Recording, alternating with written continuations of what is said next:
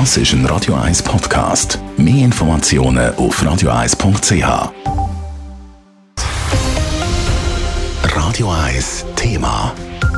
In einem Keller von einem Bürogebäude der Langstrasse hat es gestern Nachmittag gebrannt. Weil es stark geraucht hat, ist der Einsatzort grossräumig abgesperrt worden. Die Anwohnerinnen und Anwohner sind aufgefordert worden, die Fenster und die Türen zuzumachen und die Lüftung abzustellen. Die Restaurants und Geschäfte in der Nähe vom Brand müssen zutun. Erst am Abend um 11 Uhr hat es für die Bevölkerung Entwarnung gegeben. Für die Feuerwehr ist es ein außergewöhnlicher Einsatz. Nadine Cantoni ist heute Morgen beim Brandort vorbeigegangen.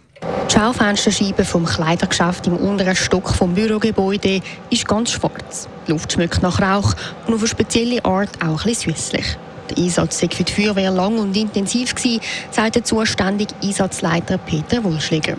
Das war für die Feuerwehr von Zürich ein sehr anspruchsvoller Einsatz. Gewesen da der Brandherd unterhalb von der Erdoberfläche ist. Das heißt, wir haben einen langen Anmarsch ins dritte Untergeschoss gehabt und haben nachher dort mit einer sehr grossen Rauchentwicklung zu kämpfen gehabt, um so überhaupt erst den Brandherd zu finden. Der Brandherd hat die Feuerwehr erst nach mehreren Stunden gefunden. Einerseits wegen viel Rauch und andererseits Aufgrund von dem, dass die Hitzeentwicklung nicht so groß war, haben wir auch mit Wärmebildkamera nicht gut gesehen, wo das effektiv der Brandherd ist. Teilweise sind mehr als 50 Einsatzkräfte im Einsatz gestanden. Weil der Einsatz außergewöhnlich lang gegangen ist, haben die Feuerwehrleute mehr als eine Atemschutzflasche gebraucht. Außerdem haben auch die Feuerwehrkleider unter der Länge vom Einsatz gelitten. Das Material ist sehr stark in Mitleidenschaft gezogen worden.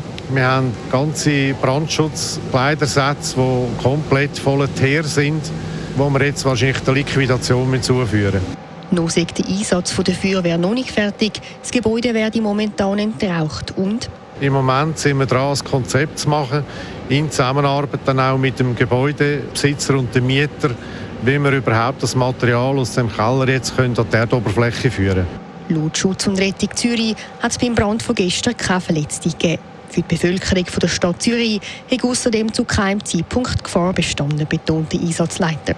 Nadine Cantoni, Radio 1. Radio 1 Thema. Jederzeit zum Nachlesen als Podcast auf Radio 1 ist Ihre Newsender. Wenn Sie wichtige Informationen oder Hinweise haben, rufen Sie uns an auf 044 208 1111 oder schreiben Sie uns auf redaktion.radio1.ch.